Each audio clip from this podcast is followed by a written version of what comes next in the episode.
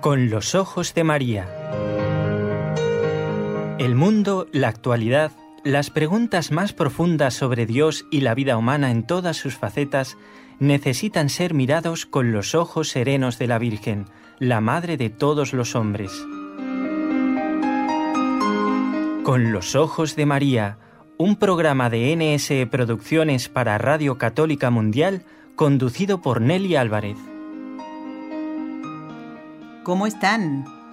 Nosotros encantados de encontrarnos otra vez, a través de esta querida emisora, que tiene como técnico a Jorge Graña. ¿Y dónde está? En Radio Católica Mundial. ¿Pero esto dónde queda? En Birmingham, en Alabama, en Estados Unidos. Y desde aquí, desde la ciudad de Barcelona, donde hacemos el programa con los ojos de María, nos acompaña Raúl García, que está en la parte técnica del equipo NSE, Nuestra Señora del Encuentro con Dios.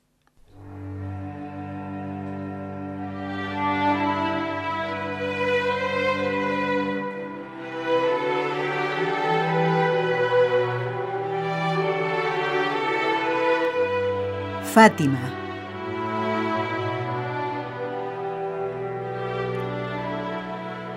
Hemos elegido para comenzar el programa de hoy palabras de San Agustín.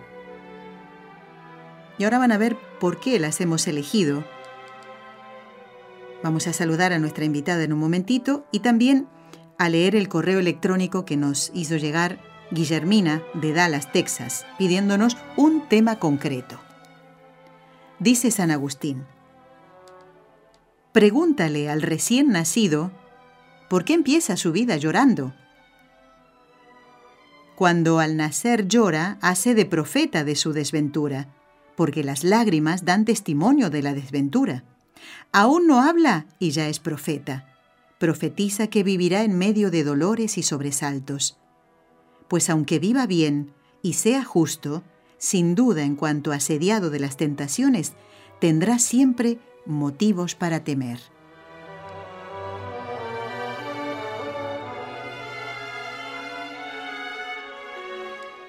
Bueno, vamos ya a saludar a la hermana Gisela Salamea, que como habíamos prometido en programas anteriores, está con nosotros, aunque ya hayamos eh, terminado de eh, relatar, ella lo ha hecho, eh, los hechos desde mayo a octubre. Ella está con nosotros y en este ciclo Fátima, que todavía no ha terminado, está dando ya eh, sus, sus últimos suspiros, ya. Hermana Gisela, muy buenas, ¿qué tal? Muy buenas, Nelly, muy contenta, muy contenta de compartir una vez más con nuestros oyentes de Con los Ojos de María y como tú bien has dicho, en estos últimos destellos del sol luminoso que ha sido para muchos de nosotros el centenario de Fátima, el centenario de las apariciones, que ya el jubileo propiamente está está por terminar, pero ciertamente el mensaje de Fátima es algo perenne, es algo para vivirlo toda una vida.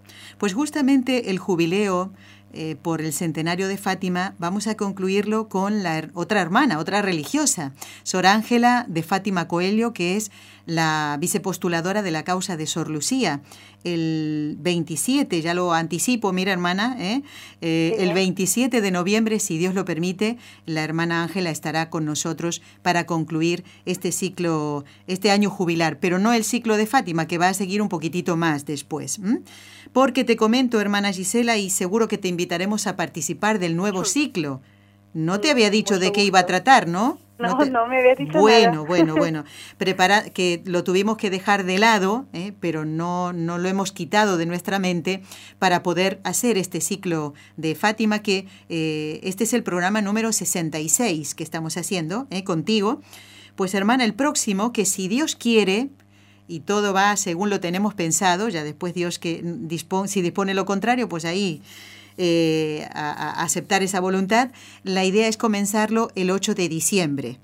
el día de la Inmaculada, por ser un día claro, exactamente, exactamente. Entonces, eh, pues esa es nuestra idea de comenzarlo y por eso vamos a invitarte a participar en este ciclo que será muy largo, pero tocaremos muchísimos temas y que tiene un objetivo, y es en primer lugar que el mismo sacerdote, que los mismos sacerdotes valoren el tesoro que Dios ha puesto en sus manos. Y después nosotros, por supuesto. Con mucho gusto. Bueno, hermana, eh, tal vez algún oyente se pregunte por qué leímos esta frase de San Agustín, ¿no? Decimos que ya cuando nacemos somos profetas. No, no sabemos hablar, pero somos profetas, como que lloramos eh, por toda la desventura que pasaremos en nuestra vida. Nadie se libra del sufrimiento, nadie se libra de la cruz.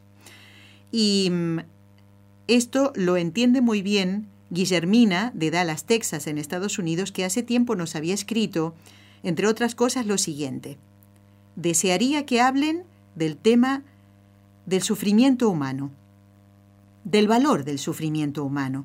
Muchos nos beneficiaríamos, especialmente los enfermos que están en hospitales y sienten que no contribuyen al servicio de los demás.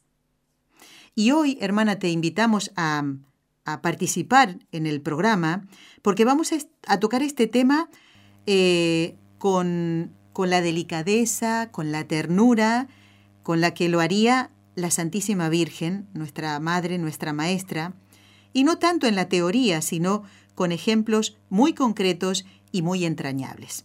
Así que gracias por participar y mm, como hablamos de la cruz, eh, y hoy es el día de San Martín de Porres, hoy celebramos la memoria de este santo tan querido por todo el mundo, ¿eh? porque los santos son universales.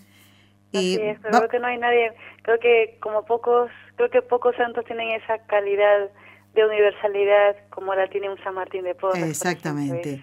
realmente en América, en Europa, en Asia, mm, es, es muy conocido, muy estimado, muy amado. así es. Y eh, bueno, pues él también tuvo su cruz. ¿Y mm, qué podemos destacar de la vida de, de San Martín de Porres unido al sufrimiento humano que él tuvo y que, bueno, con el que él estuvo relacionado también. ¿Y por qué? Mira, mm, como bien has dicho, el sufrimiento humano, y como decías al principio, ¿no? que es un tema que hay que tratar con mucha delicadeza y ternura, como lo haría la Virgen, pero también me atrevería a añadir con mucho respeto, porque el sufrimiento mm, es algo como muy eh, inherente, como algo como muy propio del ser humano no sé, como bien has dicho, no, San Agustín nos decía que, que lloramos nada más nacer. Pues mira, un, todos los santos, creo que todos los hombres lloramos, todos los hombres, como bien dijiste, tenemos este sufrimiento, pero hay algo que nos hace distintos, bueno, además que cada persona es única y irrepetible, pero además me atrevería a decir que cómo sufres es una manera de que te hace único e irrepetible. Cómo sufrir, cómo tú encaras el sufrimiento, cómo tú lo, lo llevas en tu vida, cómo, cómo te aprovechas de él o cómo te hundes con él, que hay dos maneras, ¿no? Exacto. Mm, el caso de San Martín de Porres me parece que, hablando de, pensando en él esta mañana, porque hoy rezábamos y pensábamos en él, especialmente, claro, los santos, todos los hombres tenemos nuestras cruces, en su, en su vida particular, pues bueno, él le tocó vivir, el, el periodo de su vida que le tocó vivir fue una época pues en que estaba todavía vigente la esclavitud, él ciertamente era un, hombre libre por ser un hombre de color, pero también estaba mucho esto de, de que era un hijo ilegítimo, sus padres no eran casados. Entonces él tenía como cierta, sí, cierta marginación social. Podemos decir que San Martín con palabras con palabras modernas, podríamos decir que San, San Martín de Porres tenía como su cruz particular de cierta marginación, cierta sufrió el prejuicio. Sí, sí, Incluso pues al ser el religioso pues él no podía entre comillas aspirar a ser un religioso como se decía antes, corista, ¿no? Con todas las de la ley, sino que podría ser solamente como un donado, un sirviente, un sirviente en el convento, pero con el traje de, de, religioso. dominico, pero y además no podía hacer votos, es decir, todo como como algo que le hacía recordar siempre su origen entre comillas inferior, inferior, bueno, inferior ah, inferior en qué? Inferior en según los parámetros que la sociedad tenía en ese momento, en caso concreto, en ese momento concreto de la historia. Y bueno, pues luego él eh, creo que lo de el misterio de la cruz de San Martín de Porres me resulta a mí mucho más luminoso, mucho más brillante, cuanto que él fue alguien que dedicó su vida a ayudar a llevar la cruz a los demás. San Martín de Porres era el santo de la caridad, el santo que cuidó a los enfermos. Era hacía de todo el convento, era portero, barrendero, recadero, mandadero, barbero, cirujano, etcétera, etcétera, etcétera, hortelano, etcétera, etcétera. Y claro, y él tenía contacto con todas las capas de la sociedad, hacia afuera y hacia dentro y fuera del convento. Y claro, al ver todas todos los sufrimientos, él llevaba esos sufrimientos con los demás. Creo que eso es una parte muy importante del, del apostolado de San Martín de Porres y lo que nos enseña hoy a nosotros. Sí. Llevar su propia cruz en la alegría del Señor y ayudar a los demás a llevar su cruz. Sí, sí, inclusive hermana, eh, estaba leyendo eh, hace unos días acerca de que algunos enfermos, claro, estaban sufriendo tanto, que eso también hay que intentar ponerse en el lugar del enfermo, ¿verdad? Eh, lo insultaban, lo trataban mal, eh, justamente como consecuencia de, ese sufrimiento, ¿verdad? del sufrimiento físico, eh, el, enfermo, y él con, contestando eh, con tanto amor y con tanto cariño, devolviendo amor. Con tanto olvido de sí. Efectivamente. Lo, propio nuestro es me contestas mal, yo te contesto mal, te, devuelvo la mala contestación. Y ahí te, quedas, ahí te, quedas. Exactamente, ahí te quedas, no, no te hago el servicio. Él no. Pero claro, eh, la cruz es, ahí se, se traduce el olvido propio y eso que dice mismo Cristo, ¿no? El que quiera seguirme, que tome su cruz, que se niegue a sí mismo, tome su cruz y sígame. Ese, eh, la negación de sí, ese olvido propio es el primer paso para llevar la cruz propia y la ajena. Pues Porque hermana... si yo me quedo enfrascado en mis cruces, pues imagínate. Pues sí, no, no la sé llevar ni ayudo a los demás a poder llevarla, ¿no? Hermana, hoy le eh, he pedido permiso a nuestro querido colaborador Enrique Calicó, que tú recuerdas y conoces, y los oyentes muchísimo también, porque él, a, a los que somos sus amigos, nos envía todos los días una poesía, unas mm, breves palabras, unas pocas palabras referidas al santo de cada día, que él le llama el, buen día, ¿no? Los buenos días. Mm, mm. Y bueno, me dijo eh, naturalmente que nos daba permiso para poder leerlo. y fíjate lo que ha escrito en el día de hoy sobre, sobre este santo, sobre esta memoria de, de este santo peruano. Decía, oh María, haz que de San Martín de Porres, dominico lleno de humildad y caridad, aprendamos y olvidemos nuestra vanidad. Mm. Así que, fíjate, siempre con, simpatía, con rima, ¿eh? así que Enrique, sé que sí, que le tiene también devoción a este gran santo y no queríamos dejar pasar eh, el tocar este tema, mm, recordarlo hoy, y además acompañando este pedido de Guillermina, esta oyente de, de Dallas, Texas, porque también podemos aprender de San Martín de Porres a sobrellevar esa cruz de estar cuidando a un enfermo. Porque es mm. también una cruz. Eh, es una cruz, una cruz muy dolorosa. Sí, así es. La eh, cruz del que yo amo, bueno, si es una persona, si es un familiar, una cruz de una persona que yo quiero y siempre la, la cruz de la persona que yo amo siempre me duele, mucho, muchísimo más que la propia. Sí. Eh, y luego, pues, por supuesto, el trabajo que eso supone, porque no se puede negar que eso supone una, un esfuerzo, un servicio, algo que me cuesta. Luego, si es, si luego si tengo que, eh, por decirlo así, dar el servicio de cuidar a un enfermo, porque es mi trabajo, porque me toca, de todas maneras no puedo dejar de tratar a esa persona sufriente con todo respeto ayudarla a llevar su cruz. Y claro, eso significa mucho tacto, mucho dominio propio y también mucha cruz de, nuestra parte para no, como dice, se dice vulgarmente, para no meter la pata, para no añadir más, más sufrimiento. Más a esa cruz. Exactamente. Y, además el desgaste que comporta el cuidado de un enfermo, porque eso después se dice pasa factura. Hay que tener mucho cuidado. Hay que cuidar también a la persona que cuida a un enfermo durante largos periodos de, tiempo. ¿eh? Así que esto, todo, ahí van también consejitos ¿eh? que, que podemos poner en práctica y que podemos ayudar a otras personas a poner en práctica. Eh, a todos, inclusive a los niños en esta vida presente, nos enseñó Jesús a llevar la cruz.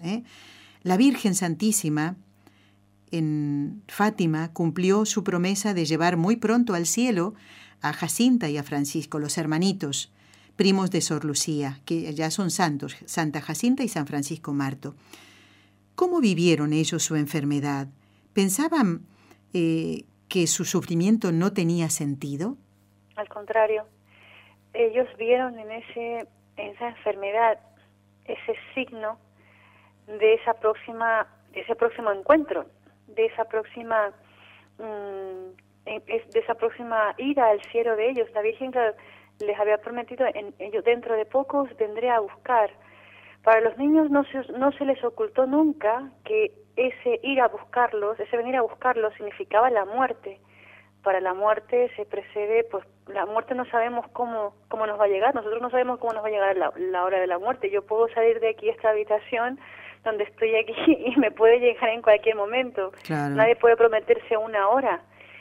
Sin embargo, eh, al ellos ver que el sufrimiento venía a sus vidas, fue como la llamada de la gracia. Esta es mi oportunidad para seguir, para vivir esto que la Virgen me pide. Porque claro, la Virgen, hay que recordar el núcleo del mensaje de Fátima. Queréis ofreceros, queréis eh, soportar los sufrimientos que el Señor os envíe en reparación por los pecados cometidos contra el Inmaculado Corazón de María por aquellos que no creen, no adoran, no esperan, no aman a Dios. Ese es el meollo del mensaje de Fátima. Claro, esos niños ya habían estado viviendo esa, eh, a partir de, la, de las primeras visitas de la Virgen, ofreciendo sacrificios voluntarios, privándose del agua, eh, dejando la comida, haciendo penitencias corporales. También son sufrimientos. Son sufrimientos. Quiero decir que los niños aprovecharon todo eso para mm, dar esa respuesta positiva esa respuesta hacia la Virgen. Claro, para ellos la enfermedad era simplemente una nueva oportunidad de vivir ese mensaje, porque cuando uno lee la vida de esos niños, incluso en la enfermedad, ellos no dejaban de hacer sacrificios. una, una jacintilla que se cuenta en enfermedad, que ella estaba, a ella naturalmente le repugnaba la leche. Y la mamá un día le lleva uvas y un tazón de leche, porque quería alimentarla y le dice, cuando la niña ve, pues claro, ve a la leche y ve las uvas, la mamá que la conoce le dice, mira Jacintita, ya sé que no te gusta la leche, pero bueno, cómete las uvas. No mamá, llévate las uvas que yo me tomo la leche. Fíjate. Quiero decir que mm, el, la enfermedad es siempre un tiempo de gracia y a veces mm, eso creo que es una de las tentaciones más grandes que pueden tener los enfermos, sobre todo de cara a lo que nos ha dicho nuestra oyente Guillermina, ¿no? Que a veces se creen que no no valen que no que no sirven a los demás. Porque tú crees que no sirves porque no estás levantado de aquí para allá corriendo con las mm, no es eso. Tu, el valor tuyo no está en lo que tú haces tu valor no está en lo que tú eres capaz de hacer en lo que tú puedes hacer. Tu valor está en ti mismo. Tú vales por lo que tú eres. Tú eres hijo de Dios. Tú has sido creado por Dios. Has sido pensado por Dios desde toda la eternidad y amado. Por eso traído a la existencia. Y si en la providencia de Dios Él prefiere que tú estés ahora en una cama acostado, sufriendo y padeciendo dolores, bendito sea el Señor que te da una oportunidad de asociarte a los sufrimientos de Jesucristo. Dice San Pablo, eh, trabajo y sufro en mi carne los sufrimientos que faltan a la pasión de, Cristo, entiende su iglesia, lo dice con sus palabras, yo no recuerdo las palabras textuales. Pero es decir, yo mis sufrimientos, ¿cuál es el valor del sufrimiento humano? Perdóname, pero te dejas para abajo, no vale nada. No, claro. ¿Qué somos, Nelly? Somos un poco, perdona, un poco de carne y sangre y encima con pecados, porque somos ingratos a Dios, porque ofendemos al Señor, porque porque ofendemos a los hermanos. O sea, humanamente hablando, y, y bueno, en este mundo que se ve tanto, hay mucho bien, pero también hay mucho mal, y eso no se puede negar. Claro, qué es lo que en sí el ser humano en sí mismo no vale, pero cuál es el, cuál es qué es todo cuál es todo el el precio tan grande del, del, del hombre que el Hijo de Dios se ha encarnado y ha querido tomar esa carne pecadora, dice San Pablo, se hizo en todo semejante a nosotros, tomó nuestra carne menos en el pecado, para elevarla, redimirla, y ese Cristo, en esa carne santísima, sufre. Y luego yo en la enfermedad puedo sufrir y puedo decir, Señor, mira, yo lo que estoy padeciendo, esta fiebre que tengo, estos dolores que tengo, yo te los ofrezco, Señor, por aquella persona que necesite ahora una gracia especial de conversión, por mis seres queridos. Entonces, claro, estos niños, volviendo a los niños de Fátima, teniendo presente de que la Virgen les había pedido rezar y hacer sacrificios por los pecadores, porque no hay nadie nadie que haga sacrificios por las almas y por eso se condenan, por eso van al infierno, porque nadie se preocupa de, de, de, sacrificarse por su hermano. Yo estoy pensando en mis problemas, en mis cosas, el otro mm. que se apañe la vida. Bueno, pero eh, como dicen los santos, no nadie va al cielo solo y nadie se condena solo. Es verdad, somos todos los sobre todo nosotros los bautizados somos miembros del cuerpo místico de Cristo, nos necesitamos unos a otros. Por eso esta buena madre, la Virgen Santísima, viene a pedir a unos niñitos sacrificar y orar por los pecadores, porque no hay nadie que rece y se sacrifique por las almas y se van al infierno, porque no hay quien haga. ¿Qué es lo que yo puedo hacer? Si la persona dice, si la persona que tiene que piensa esto, no, yo no sirvo para nada porque no puedo hacer nada, estoy tirado en una cama tumbado, ay, mi vida se acabó. Pues, ah, ¿quieres hacer algo? Pues bueno, pues sufre bien. Claro. y eso... Aprender a mm, sufrir, aprender a sufrir. Sí, sí, Lo, el, el, cuando uno dice, mm, cuando me, bueno, no, me, propusiste este tema, Nelly, hablar del sufrimiento, yo, yo la verdad que yo pensé, bueno, el sufrimiento no es algo que se aprende en mm. un libro, quiero decir. Es algo que se aprende en un libro, que a ver, hay libros que te pueden ayudar, a, te, dar, te dan ideas, te dan ideas para, para un poco mm, comprender o sobrellevar, pero el sufrir, sufrir, sufrir es una el sufrir bien, el sufrir con amor es una gracia que hay que implorar a Dios. Claro, claro. Mm, porque, a ver, ¿cuánta gente hay que sufrir y sufre mal? Y muere mal también, y muere mal, hermana. Así nos lo contó un médico. Sufre, nos despotricando, sufre ¿Qué diferencia? Sí, qué diferencia. Sufre revelándose, no, que la culpa la tiene Dios, la culpa la tiene Dios de todos los males que me pasan, la culpa de los demás. O sea, no, ese sufrimiento se vuelve estéril. Cuando mm. tengo una mina de oro y volviendo a los niños de Fátima, sí. ¿qué, qué llevaron, qué, qué, qué, sacaron de ese, de ese sufrimiento de la enfermedad? pues una mina de gloria.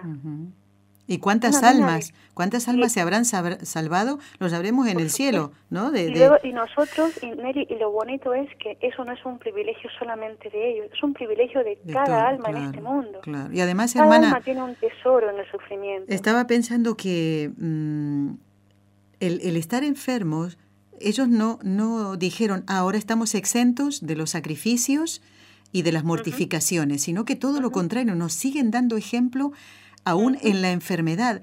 Y nosotros, esto es, mm, a ver, podría ser también un examen para cada uno de nosotros. Demos gracias eh, los que no estamos enfermos, pero cuando lo estamos, sufrimos, ayudamos al que nos cuida, porque no solamente hay que mirar a aquel que cuida, como lo hacía San Martín de Porres, con qué caridad, con qué cariño, eh, intentando darle todos los gustos al enfermo eh, o, llevarle algo rico, eh, ¿verdad? Para que pueda alimentarse, porque a lo mejor lo otro no le atrae y, va mm, perdiendo fuerzas.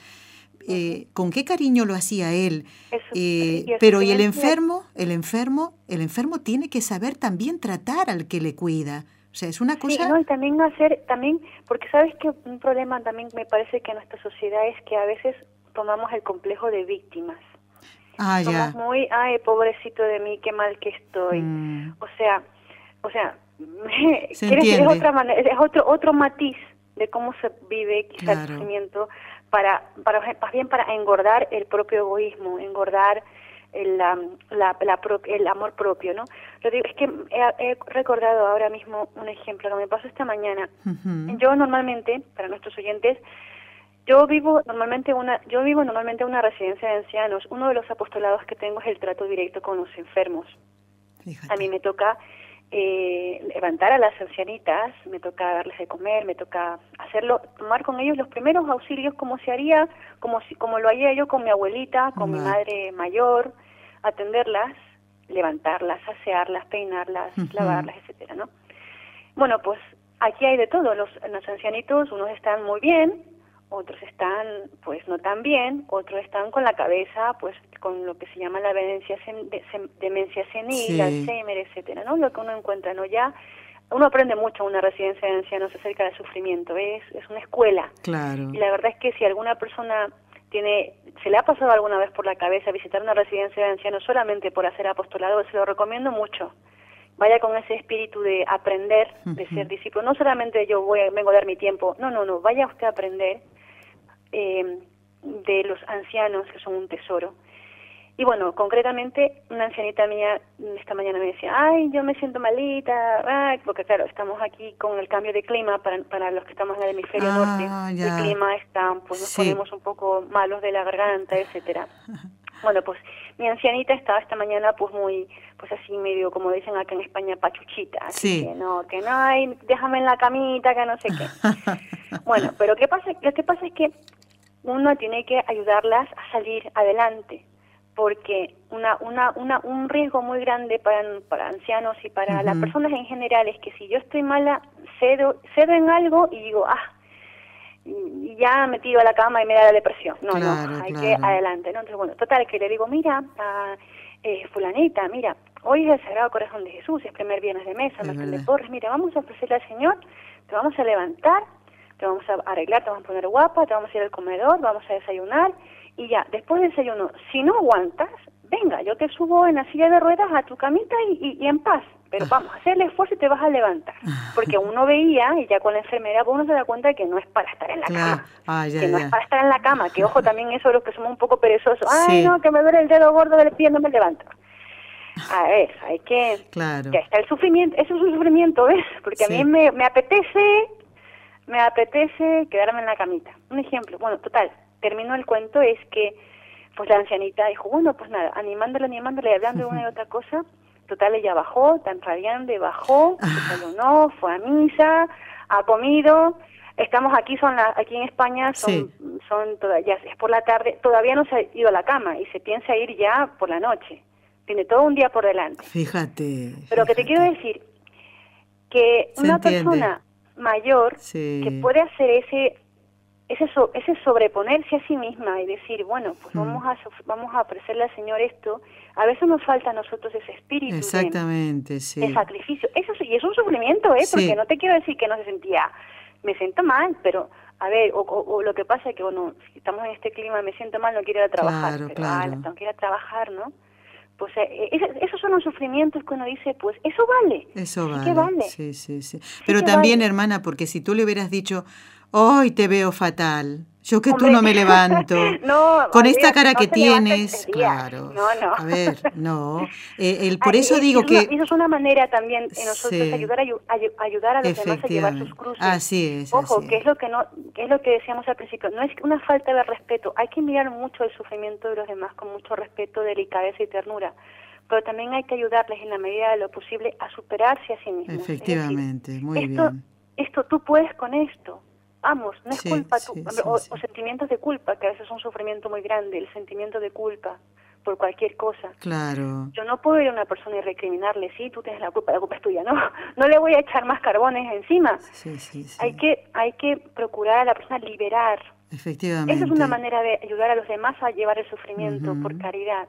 Hacer la vida agradable a los demás. Y preguntarle, ¿no? A la persona. Eh, por eso el enfermo tiene que sincerarse, abrir su mm. corazón. Y, la persona que le cuida, preguntarle, ¿te va bien esta, esta almohada? Eh, claro. Eh, Tener mucha paciencia. Claro, porque a veces Es muy fácil decir, no, el, el, el, el, enfermo tiene que abrirse. Bueno, y si no se puede abrir, bueno, pero yo tengo que tratar de, sin atosigarle, tratar de buscar la manera de hacer la vida más fácil. Sí, sí, sí, se entiende, se entiende. San Juan 23 decía que en esta vida tenemos que procurarnos. Si ya hay muchos sufrimientos en esta vida, no nos añadamos más carbones. Por supuesto. Sino que tenemos que ayudarnos a llevar las cruces unos a otros. Qué bonito, hermana. Y, y, el enfermo, bueno, yo recuerdo ahora a nuestra querida hermana Josefina Serrano, mm. eh, cuando iba la gente a visitarla, decían, bueno, le voy a llevar un poquito de ánimo para que lo levante. Pues salían, salían, salían los demás animados por la misma enferma que tenía cáncer, tenía cáncer. Y ahora estoy recordando, una vez lo dije a San Alberto Hurtado, que cuando le dan el diagnóstico, cáncer de páncreas, que no sé si mm. ustedes saben, que es uno de los más mi rápidos. qué bueno, me gané la lotería. Exactamente, eso, fue lo que dijo, eso fue lo que dijo, me gané la lotería. Me gané la lotería. Mi patroncito se ha acordado de mí. Efectivamente, pues ahí está. Es lo mismo que vemos en, en, de otra, con, con, la, con en los niños de Fátima, es decir, mm. Eh, la enfermedad, el sufrimiento, o, o, aquel hermano o hermano o hermana que me oye, que estás quizás en un hospital o en una situación difícil, un sufrimiento físico, moral, pues pídele al Señor que nos dé la gracia, a ti y a mí, de sufrir bien, sufrir como Él quiere y de mm, ver con ojos de fe qué es lo que el Señor quiere de mí en ese momento. Claro. En este momento. Sí, sí, sí. ¿Cómo puedo yo sacar? Ten en cuenta, Nelly, que, y bueno, para todos nosotros, mm. nos falta a veces mucha fe de que lo que nos pase, un sufrimiento esporádico o un sufrimiento de larga duración, siempre como que perdemos el norte porque nos puede el dolor, el sentimiento, ¿no? Me siento mal, me siento fatal, me siento morir. No me entienden, no me comprenden, claro. bueno, que sí, que es. Pero mm, el salto está en que podamos, como eso, precisamente, repito la palabra, saltar por encima de, los, de las cosas y ver con, como vería, como tratar como ver las cosas con los ojos de María, precisamente, con los ojos de Dios, en esta situación. ¿Qué quiere Dios que yo haga? ¿Cómo aprovecharía en esta circunstancia para mí, para los demás? Mm, de, por ejemplo de, por ejemplo de cara a lo sobrenatural. Sí, pues enriquecerme en más fe más confianza más paciencia más conformidad con la voluntad de Dios. Claro. Y también hermana pensaba en la parte práctica porque también. claro hay enfermos que están eh, por ejemplo mm, un periodo en la cama tal vez no se puedan levantar pero saben hacer me imagino no algunas señoras seguro que saben tejer si, si todo eso lo, lo sobrenaturalizamos y decir, voy a tejer una bufanda y lo voy a hacer de a poquito, cuando me encuentre un poquito mejor, para, para un niño que en las misiones eh, está pasando frío. si tienes una meta, eh, eh, claro, está tu mente ocupada, no pensando que estás mal, que no aguantas más, que no soportas al que te cuida y, o instruirse, coger, o si una persona que está, pues que no, por ejemplo, que no acostumbra a leer hoy en día, que se ha perdido tanto el hábito de lectura, mm. pues coge un libro pequeñito. Claro. San Ignacio de Loyola, por ejemplo, al principio de su conversión, si lo recordamos, precisamente fue cuando tenía que estar en la cama porque Efectivamente. le, estropearon la pierna en Pamplona, en la batalla de Pamplona, pues eh, casi pierde la pierna y estuvo casi tres meses en cama. ¿Y qué hizo? Pues empezar a leer y fue el principio de su conversión. ¿Quién sabe si para mucha gente un accidente, un estar en cama, es el principio de su conversión verdadera a Dios. Exactamente, sí, sí, sí. Por eso, mm, por eso el, que cuida tiene que ayudarle, ¿ves? Porque la, la, cuñada de San Ignacio le hubiera dicho, mira, inmediatamente me voy al pueblo a comprar unos libros de caballería que te traigo en un momento. Y le dijo, no, no, no, aquí libros de caballería no hay, pero está la vida de Cristo. La, vida de la, vida de Cristo y ver, los Santorum. Fíjate, y yo sé que seguro ella le llevaría, trataría de que se encontrara bien, bien en la camita, acomodado, de manera que se encontrara un poquito mejor. Y ahí le dio con los libros y, ¿ves? Es que son detalles. Y otro, otro dato que me recordaba mm. anoche cuando hacíamos la hora santa por los sacerdotes aquí en la comunidad, rezábamos por los sacerdotes del mundo entero. En la hora santa eh, meditábamos la vida de una beata portuguesa que precisamente también vivió el mensaje de Fátima en su plenitud, que es la beata Alessandrina da Costa. Y ella estuvo casi, estuvo 30 años, mejor dicho, en cama a raíz de un accidente. Ella, por defender su pureza, que iba a ser atacada, se tiró de un cuarto piso y quedó casi paralítica. Bueno, de hecho ya quedó prácticamente inmóvil 30 años en cama. Y cuando ya los primeros, los primeros años, los primeros tres años se arrastraba todavía a la iglesia y por allá llegó un momento en que ya no se podía mover. Cuando esa mujer en sus 20 años vio que ya no se podía mover, dijo, bueno Jesús mío, tú eres prisionero del sagrario y te has quedado en el sagrario por mi amor. Y yo estoy prisionera porque es tu voluntad en esta cama. Tú y yo nos vamos a hacer compañía. Y ese es para ella, ese fue el inicio de una vida mística, de una vida de unión con Dios impresionante.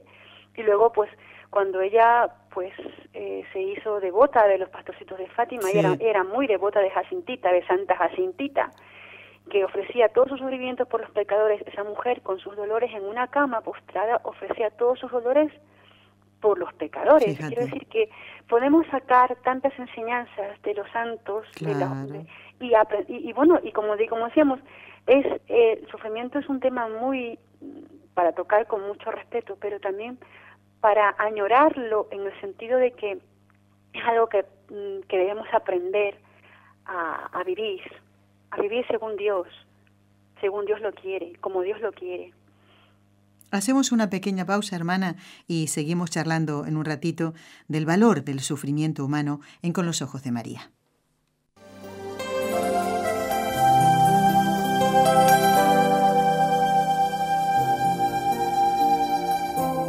Estás escuchando en Radio Católica Mundial el programa Con los Ojos de María, en vivo y en directo, presentado por el equipo Nuestra Señora del Encuentro con Dios desde Barcelona.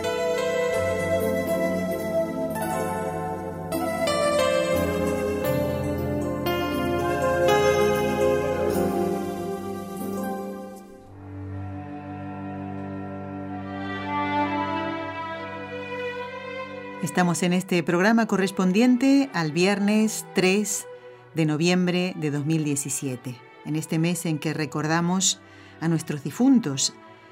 Mm, no es que los olvidemos en los otros, no. ¿eh? Lo que pasa es que tiene una mm, conmemoración especial eh, este pasado día 2 y el 1, el Día de Todos los Santos. Por eso también vamos tocando mm, las vidas aunque no sea entera. ¿eh?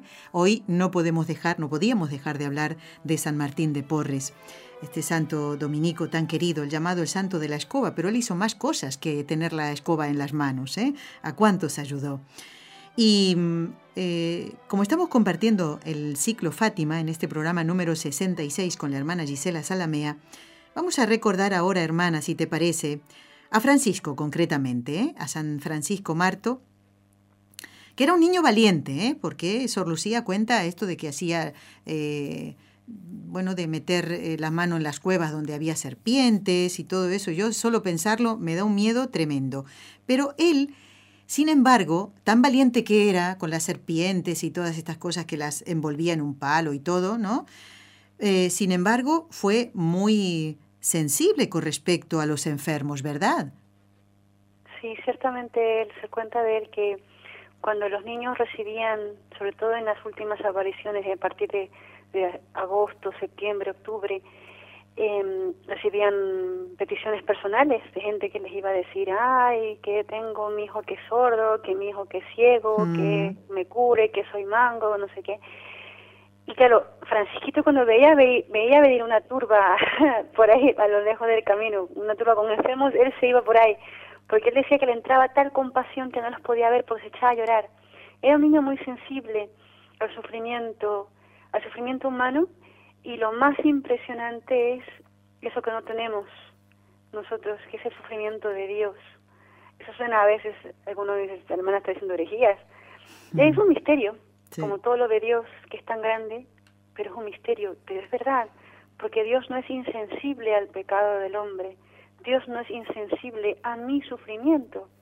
Entonces, mira, si Francisquito era sensible a la, respecto al sufrimiento de un ser humano, otro ser humano como él, pues tuvo esa, esa, ese carisma particular de Francisco, es el ser el consolador de Jesús, ¿no? Que se dice. Sí. ¿Y consolador por qué? Porque era capaz de percibir el sufrimiento del Hijo de Dios, el sufrimiento de, de todo un Dios que en Getsemaní dice, Dios mío, Dios mío, por, eh, aparte de mí este cáliz, Padre mío, si es posible, aparte de mí. Y luego que el niño, mm, en las apariciones de Fátima, dice que él se da cuenta de que Dios sufre. Qué misterio, ¿no? Dios sufre. Pues sí, Dios sufre, Dios sufre con mi rechazo.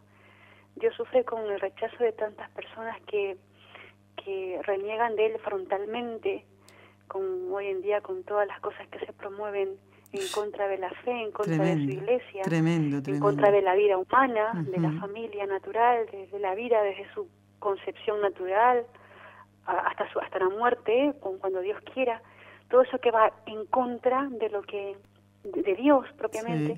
Y luego, por supuesto, también esa indiferencia ese, y el sufrimiento propio, porque, a ver, Jesucristo es Dios y Él, como hablábamos antes con Jorge Graña, el Señor está siempre presente en los momentos de dolor del ser humano, dolor físico, espiritual, moral, porque el Señor curaba a los enfermos, le podía haber dicho a los enfermos, hombre, aprovechate que estás ciego y, bueno, pues aprovechate para que espíes tus pecados, ¿no?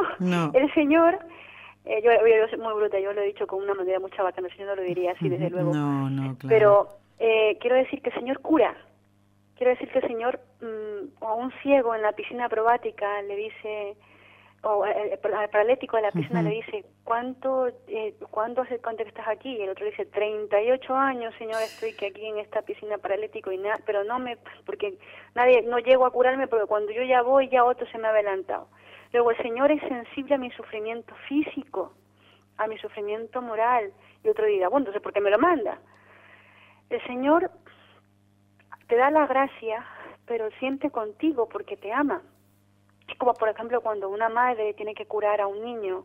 Un niño se cae, su hijito se cae y tiene que curarle y ponerle pues esa, esos polvitos, esas, esas cositas que se ponen, ¿no? Cuando uno se cae, ¿no?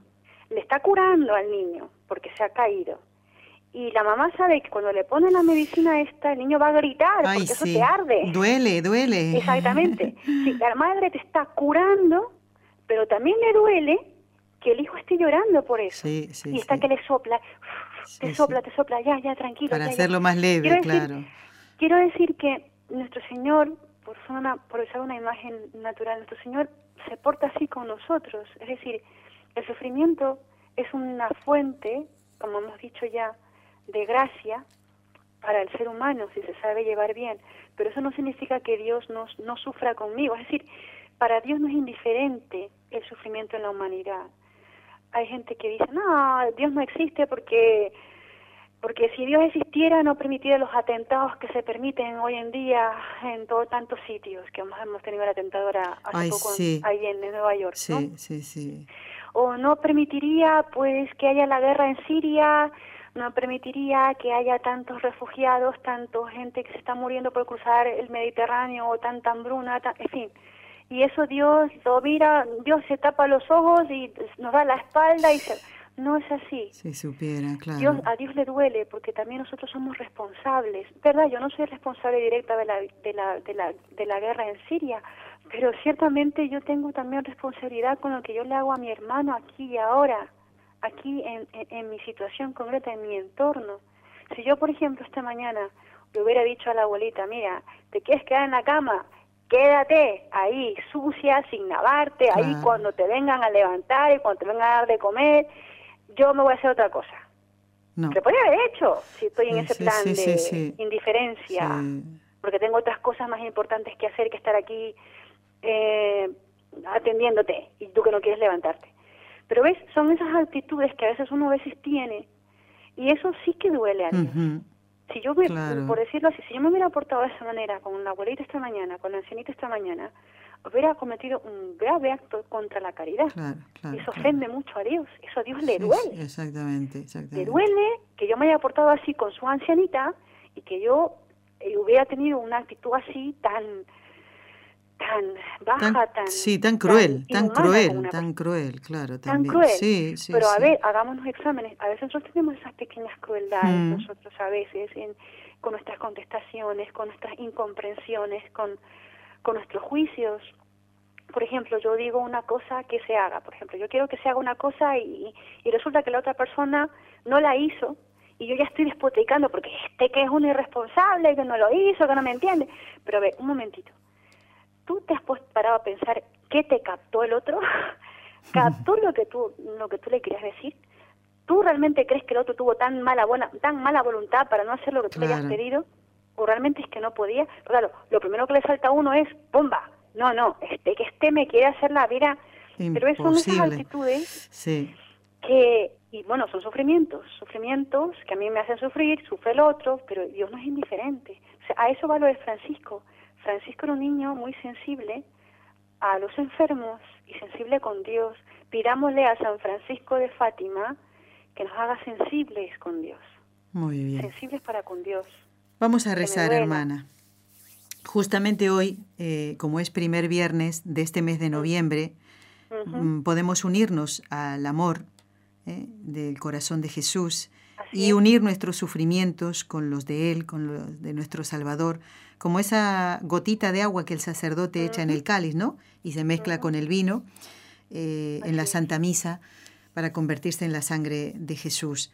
Vamos entonces a encomendar hoy especialmente a todos los enfermos, a las personas que cuidan a los enfermos, que, que sepan hacerlo, y a los enfermos también entender que Dios les envía ese sufrimiento para su santificación y también de la persona que les está cuidando. ¿eh? Eh, para todos, para nosotros y en este momento. Sí, sí, sí, hará mucho bien, haremos mucho bien y hacerles entender que tienen un valor tan grande y que es Dios quien ha puesto su mirada en ellos. ¿eh? En el nombre del Padre. Para que, para que vivan eso. Así es, hermana. Pues vamos a rezar en el nombre del Padre, del Hijo y del Espíritu Santo. Amén. Dios te salve María, llena eres de gracia, el Señor es contigo. Bendita tú eres entre todas las mujeres, y bendito es el fruto de tu vientre, Jesús. Santa María, Madre de Dios, ruega por nosotros pecadores, ahora y en la hora de nuestra muerte. Amén. Dios te salve María, llena eres de gracia, el Señor es contigo. Bendita tú eres entre todas las mujeres, y bendito es el fruto de tu vientre, Jesús. Santa María, Madre de Dios, ruega por nosotros pecadores, ahora y en la hora de nuestra muerte. Amén. Dios te salve María, llena eres de gracia, el Señor es contigo. Bendita tú eres entre todas las mujeres, y bendito es el fruto de tu vientre, Jesús. Santa María, Madre de Dios, ruega por nosotros pecadores, ahora y en la hora de nuestra muerte. Amén. Encomendamos especialmente a los sacerdotes que se encuentran enfermos. San Martín de Porres, ruega por nosotros. Bueno, nos queda un poquito de tiempo, hermana. No quiero dejar de, presentarte las dos eh, preguntas que nos faltan. Bueno, voy primero con esta. Eh, las personas que se acercaban a los pastorcitos eh, pidiéndole ayuda, que intercedieran ante la Santísima Virgen, no solamente por enfermedades, sino por otras fuentes de sufrimiento. Así que nos gustaría que nos comentaras esos. Eh, ¿Cómo respondían ellos? Eh, fríamente, como diciendo, esa es su cruz, señora, es problema suyo, llévela usted, eh, ya bastante sufrimiento tengo yo, encima nos tratan de mentirosos, porque eso también es un sufrimiento. ¿Cómo respondían a, esas, a esos casos que les presentaban? Y si recuerdas alguna anécdota que nos haga ver que ellos pues también escuchaban. el sufrimiento que ellos veían no solamente, como hemos dicho, era físico, también era muy, muchos, había mucho sufrimiento moral, familias rotas, separadas. Eh, en ese momento hablamos de que estaba la Primera Guerra Mundial, la Gran Guerra. Había familias que habían llevado, habían, habían sido despojadas de sus hijos por ir a la guerra. Claro, pues las madres les pedían que mi hijo vuelva sano y salvo eh, o familias rotas, en el sentido de que había una señora que le dijo a, a los niños, mi, mi, mi esposo y mi hijo están peleados, mi hijo se fue de casa. Mm. Eso que pasa también ahora en nuestras familias hoy en día, ¿no? Eh, claro, los niños, mm, ante todo eso, ante todo ese dolor, tenían esa compasión, eh, que es una virtud que a veces nos falta mucho, y creo que no se imitaron mucho a la Santísima Virgen, porque si la Santísima Virgen se apareció a los niños de Fátima era porque es una madre compasiva para con los dolores de los hombres. Y los niños lo que hicieron fue imitar a la Santísima Virgen. Ella reza por nosotros, ella pide por nosotros, nosotros vamos a pedir a ella por todos los que nos piden oraciones. Y claro, eso es una manera de hacer comunión, comunión del cielo y la tierra. Los niños realmente veían que tenían una misión. Eran, es impresionante ver que esas criaturitas tan pequeñitas tenían como ese sentido de responsabilidad ante una misión que eh, les era confiada por el cielo mismo. No se dan importancia, no se creen la gran cosa, pero sí están en su sitio. Y su sitio es, bueno, pues me toca, me piden que me piden esto, yo pido a Dios por esta intención. Y nosotros también podemos hacer lo mismo en el sentido de que tengamos esa compasión con el dolor el dolor ajeno. Cuando tengamos así personas que que estén a nuestro alrededor pidámosle, al Señor esa, esa gracia de la compasión, saber compadecer, que es padecer con el otro, compadecer, ¿no? Eh, sufrir con otra persona, aliviar sus dolores, mm, preocuparse por su estado, hacer la vida más llevadera, rezando por sus intenciones, procurándole algún alivio.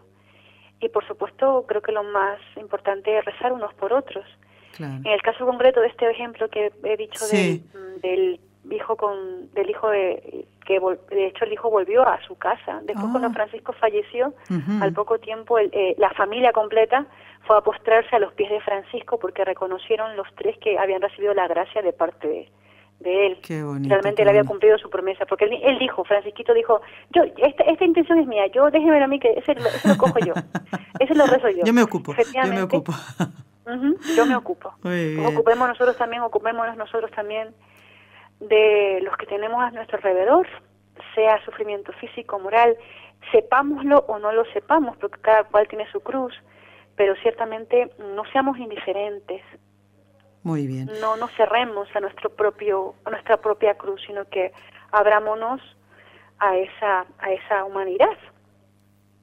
Hermana, en estos tres minutos, menos de tres minutos que nos quedan, eh, también Guillermina nos había pedido eh, que le recomendáramos algún libro sobre el sufrimiento. ¿Recuerdas algún nombre que podamos recomendarle ahora, ya en el final del programa? Igualmente yo lo puedo repetir en, pues, el próximo. A mí, a mí me gustó mucho cómo Lucía de Fátima en el, su libro Llamadas del mensaje de Fátima habla sobre el apartado del sufrimiento.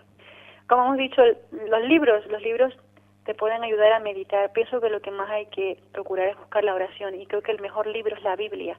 Mm. Buscamos la Sagrada Biblia para para conectar con Dios. El libro de Job en la Sagrada Escritura es el libro del sufrimiento por excelencia. Muy bien, muy bien. Es el libro por excelencia del sufrimiento y bueno, los evangelios, sobre todo la pasión de nuestro Señor Jesucristo.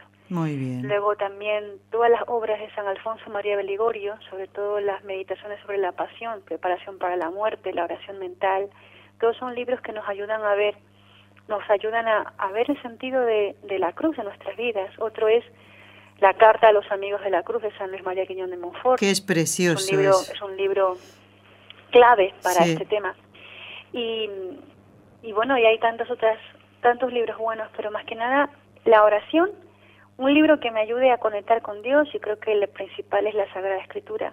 Muy bien. Es lo que más nos ayudaría, ¿no? y bueno y, pedir a la Virgen Santísima que nos ayude a aprovecharnos del sufrimiento como un canal de gracia para nuestras vidas y en este para primer, nosotros mismos y para nuestros prójimos en este primer viernes de mes eh, pues eh, que sea un día de reparación al Sagrado Corazón de Jesús, ¿no? a, ese sufrimiento del corazón de Jesús, un corazón humano eh, en, el hombre Dios.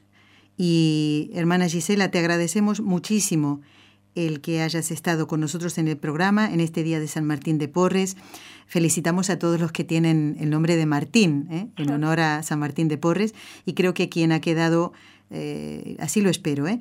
Sumamente satisfecha por haberte escuchado es Guillermina de Dallas, en Texas, que nos había pedido hablar del valor del sufrimiento humano. ¿Cuántas? Al contrario, es una...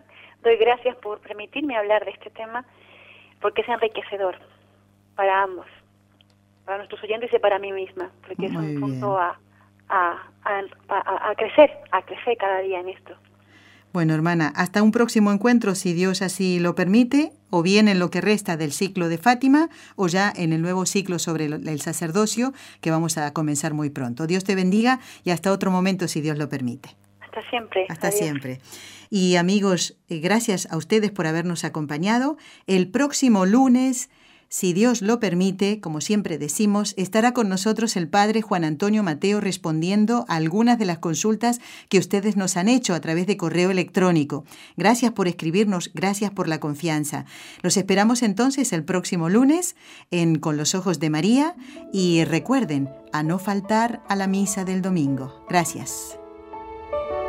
Has escuchado un programa de NSE Producciones para Radio Católica Mundial.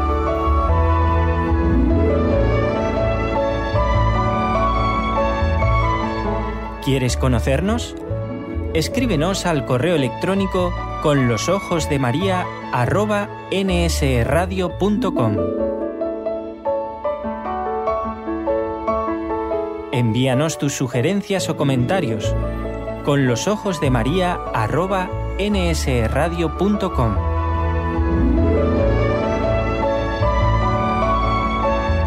Te esperamos.